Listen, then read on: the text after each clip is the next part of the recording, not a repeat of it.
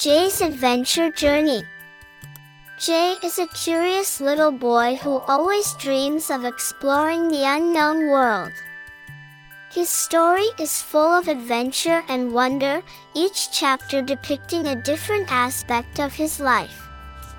Jay lives in a small town where his parents run a small shop. His life is peaceful and happy, but he always dreams of leaving the town to see the outside world.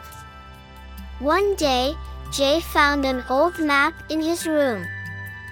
The map marked a mysterious treasure, which made Jay very excited. He decided to go find this treasure and start his adventure. Jay's adventure is full of difficulties and challenges. He has to cross forests, cross hills, and even cross rivers. But Jay is never afraid of difficulties, he always uses his wisdom and courage to overcome all challenges. On his journey, Jay met many new friends. They share food together, go through difficulties together, and share happiness and sadness together.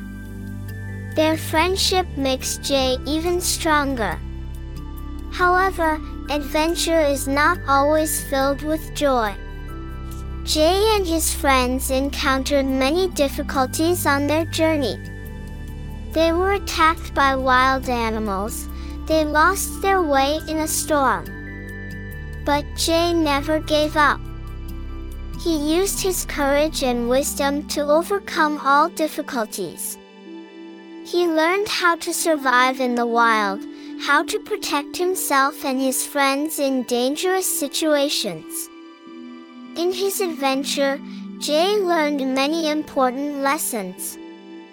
He learned the value of friendship, he learned the power of courage, he learned the importance of perseverance. In the end, Jay found the treasure marked on the map. He and his friends shared the treasure and celebrated their success together. Jay's story did not end. He continued his adventure, continued his exploration. His story will always be remembered by the people of the town.